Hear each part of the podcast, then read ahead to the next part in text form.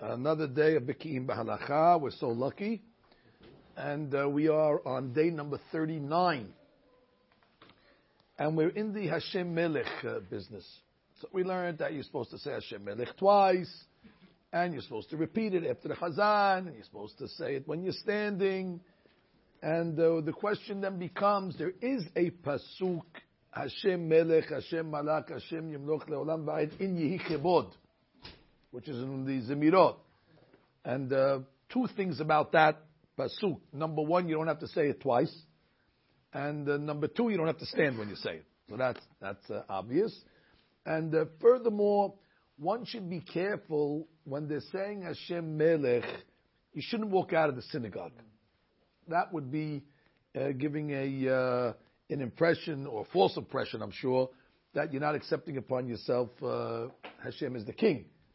So anytime you're doing something like that, like a Shema Yisrael, you walk out, if you don't agree with what they're saying, it shows as if, you know, like when they walk out in the United Nations, when they disagree with one of the, uh, you know, the ambassadors, they get up to speak, you see half the place walk out. So that's basically a sign of, uh, of protest, that they don't agree with the guy saying.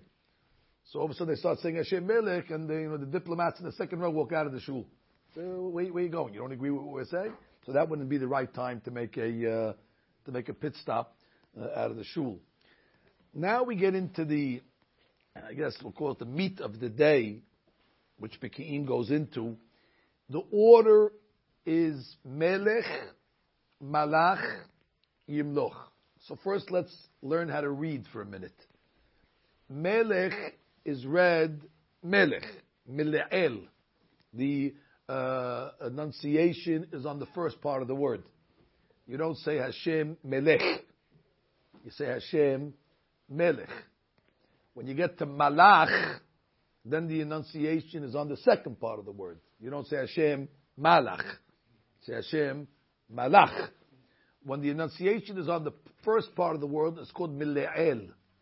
Le'el means the early part of the word. When it's on the second part of the word, you say Milera. Ra means it's the, the end.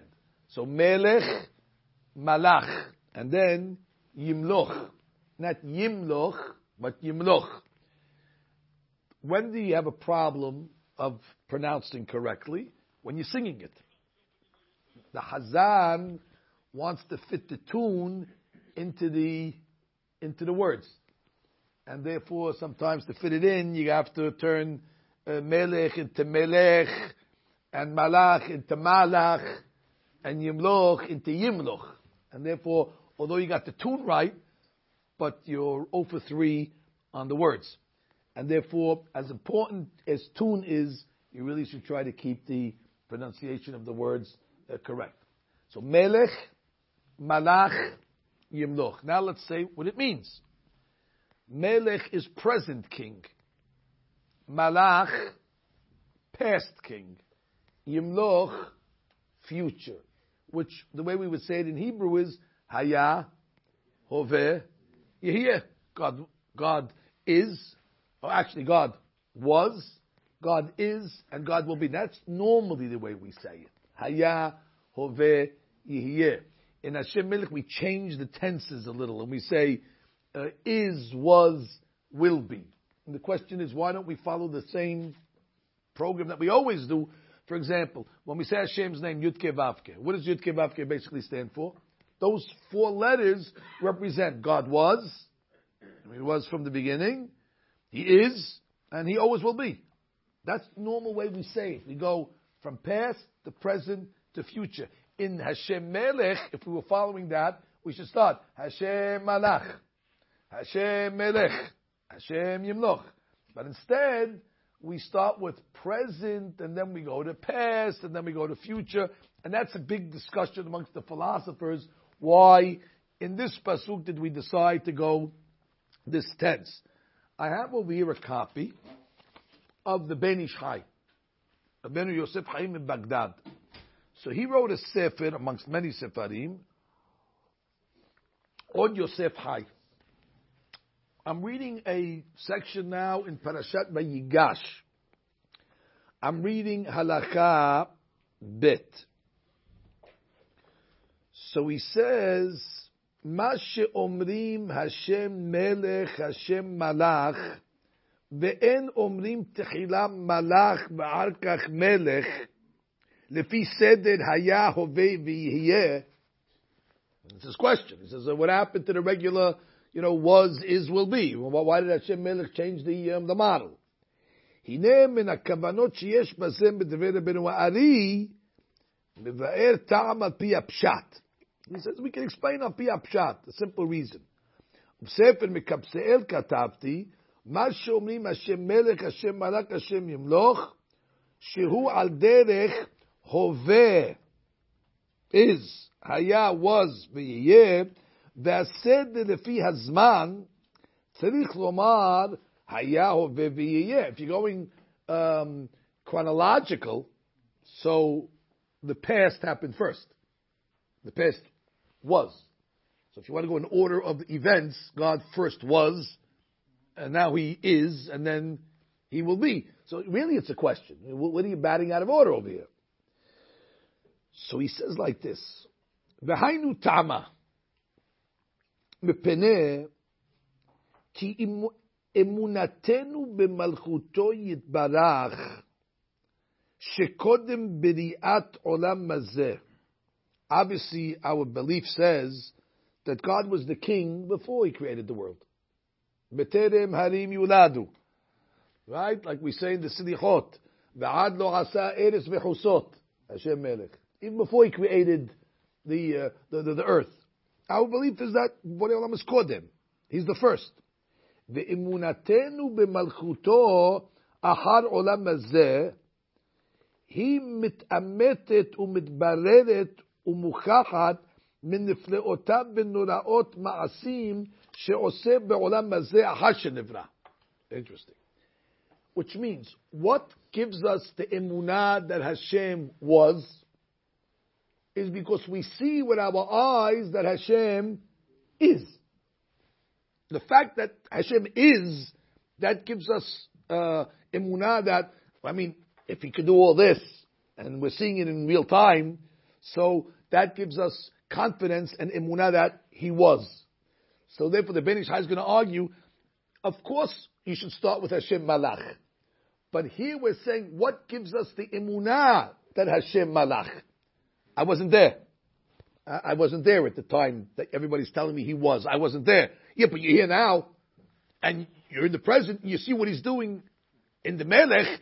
So the fact that you see what he's doing as a Melech in real time, that gives you the emunah that, you know, he had to be there from the, from the beginning because only a omnipotent God and an almighty and eternal God is able to, to do this. So it's the, it's the Melech that gives us the belief in Malach. That's his argument. Let's see how he says it. He says, listen, so many things God does for us here in the now. Kemo nes. God, that's in Olam Hazeh. That's in this world. God made a miracle for Avram shalom. Remember when he was thrown into Ur Kasdim, into the fiery furnace, and he came out. Remember the four kings against the five kings?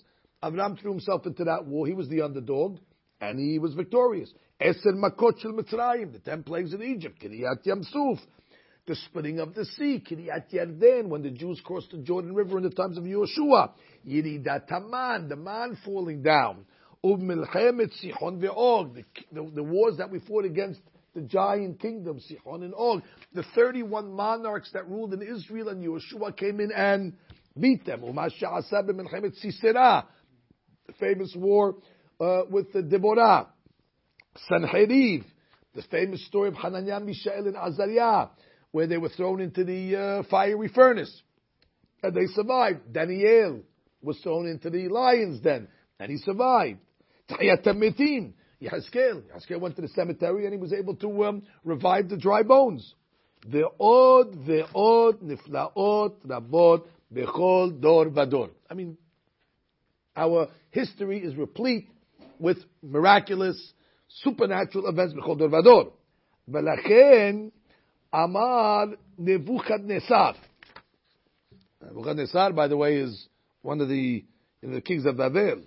Achar Nes She'asa, after uh, a miracle that happened, uh, so he uh, he gave a, a, praise, and he praised the Kadosh Baruch Hu Atohi Kemar Bin. Um, he quotes the pasuk over here, uh, V'temohi Kematakifin Malchutem Malchut Anam V'shultanei Imdar Badar. So Nebuchadnezzar was inspired when he saw the, the wonders. So he said, his wonders are immeasurably mighty.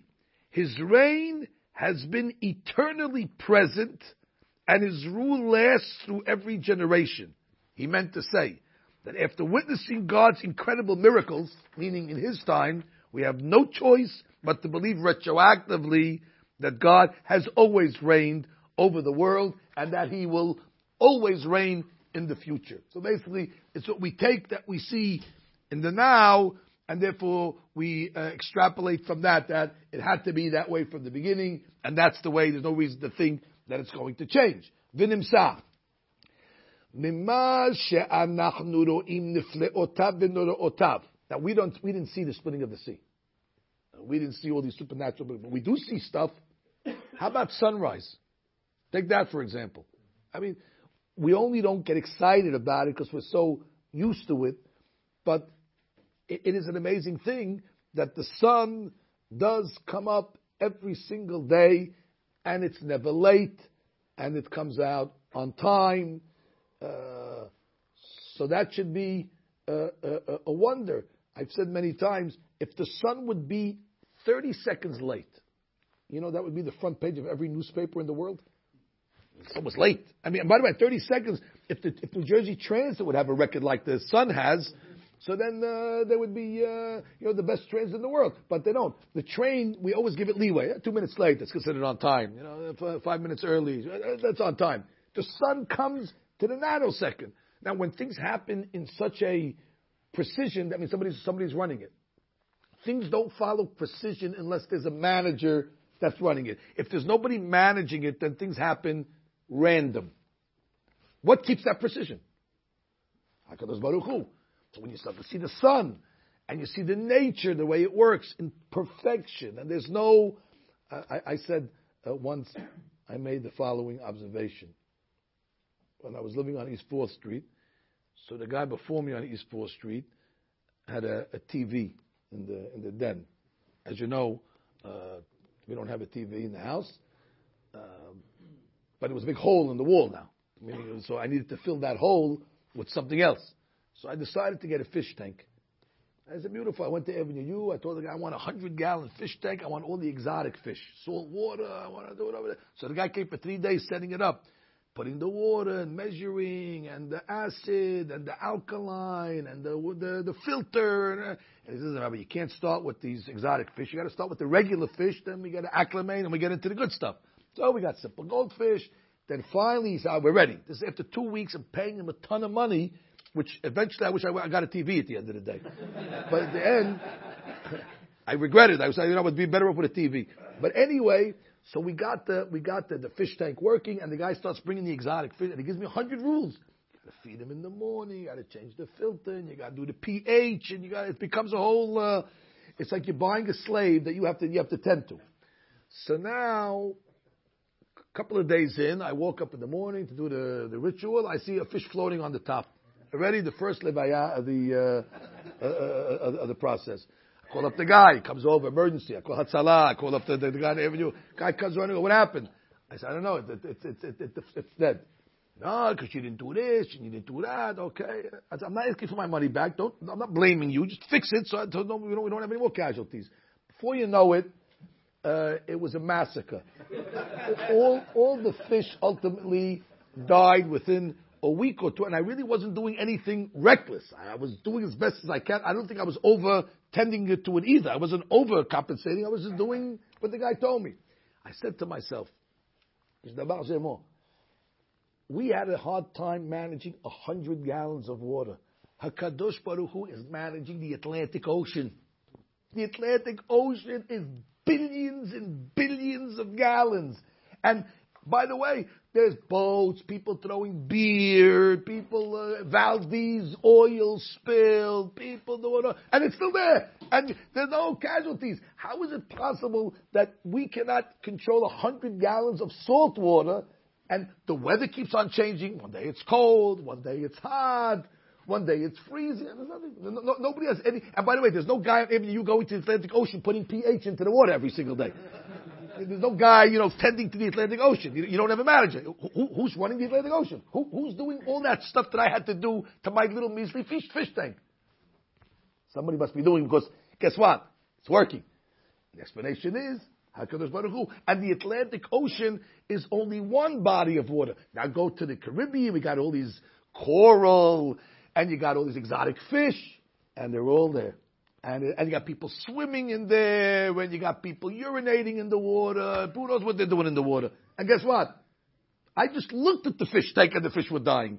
And here the people are abusing the, the, the water, and somehow it works out, it balances out somehow, and the fish figure it out. So when you start to see that, you see only God is able to manage the quantity and the quality.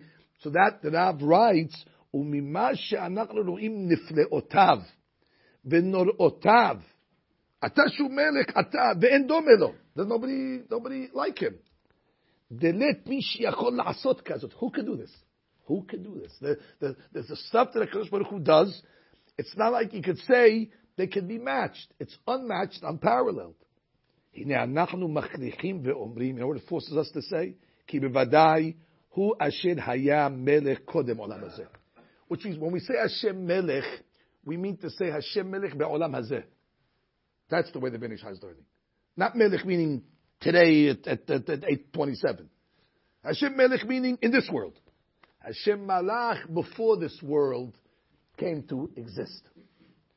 וגם אנחנו מכריעים ואומרים שהוא אשר ימלוך לעתיד אחר עולם And we're forced to say that God is also going to be around and be the king after Olam Hazeh expires.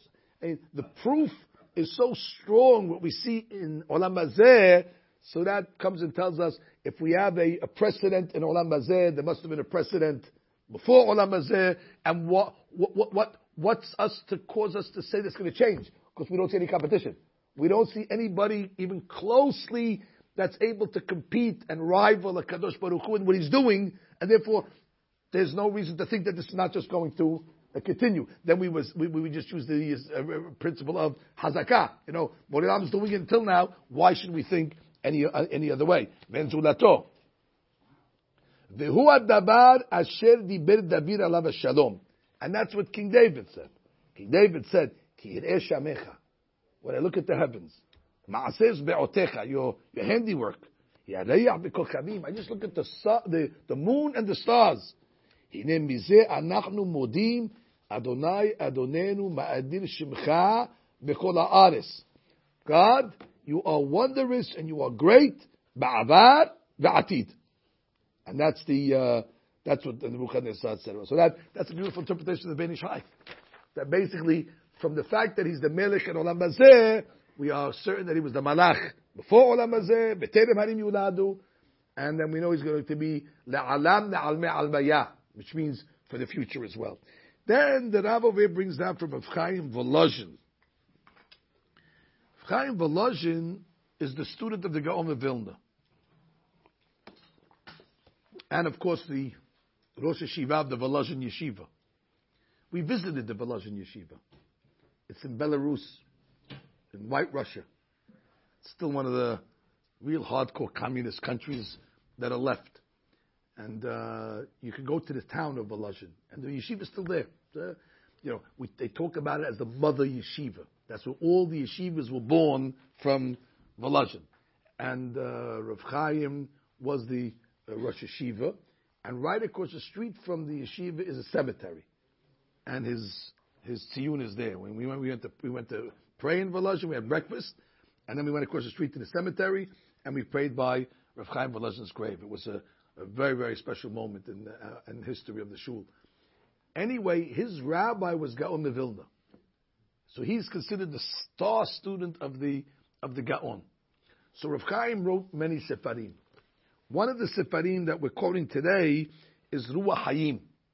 Ruach Hayim is his commentary on Pirkei Avot. Listen to what he says. He says like this. In the highest realms of heaven, God is the undisputed king. No question about it. Go upstairs in heaven, nobody questions that. No wickedness exists there. So there's no deniers. There's no scoffers over there. There's no atheists in heaven. There's no agnostics. In heaven, it's unanimous that Hashem is God. This is the meaning of the present tense, God is king. God is king meaning where he is king unanimously. When the world was first created, and until Adam and Rishon sinned, the entire universe was united in the recognition that God is king. So up until Adam was created, and including after Adam was created, until he made the sin, Hashem Melech. That's referring to from before up until Adam after the sin. And then after that, the world started to descend into Avodah Zarah, and then Hashem wasn't Melech anymore, at least unanimously. Until we got to a moment in Jewish history called Matan Torah. When the hundreds of thousands of people got to Matan Torah, and at that point it says we reached the level of Adam Rishon before the sin, and the world reverted back to this level as the way as God's supremacy was before the sin. And that's why the second statement says Hashem Malach. Hashem was king. When is that referring to? At Matan Torah. But it was for a moment. And then we fell into the abyss again. And then we say Hashem Yimloch. When Mashiach comes, it's going to come back to that moment of perfection and tikkun, and the world's going to come to, you know, the unanimous uh, uh, uh, acceptance of Hakadosh Baruch Hu. So the world returned to that state briefly when the nation of Israel stood at Mount Sinai. Since that event, we have been lacking. Although we recognize to a degree that God is King, we pray daily that the world should reach its ultimate tikkun of Yimloch. So according to the Ruach Hayim again, Hashem Melech from before Adam until Adam sinned. Hashem Malach at Har Sinai, but that was temporary. And Bezat Hashem Hashem Yimloch, the unanimous. That means once God will reign supreme in the future, there's no more deniers of God. I mean, there goes India. There goes China. There goes communist uh, Russia. There goes all the people that do not believe in a Kadosh Baruch Hu there's not going to be any, like we say in Alenu Shabayah, chulam et malchutecha. Mikabelu chulam. Everybody's going to accept. ותמנוך עליהם מהרה לעולם ועד. כי המלכות שנקה Like it says, Hashem ימנוך לעולם ועד. Which is exactly what we say from Hashem Melech, Hashem Malach, Hashem ימנוך לעולם ועד. Beautiful. Okay. After Hashem Melech, what do we say? למנסיה. Well, first we say הושיענו. We say הושיענו until hallelujah. כל הנשמה תליה hallelujah.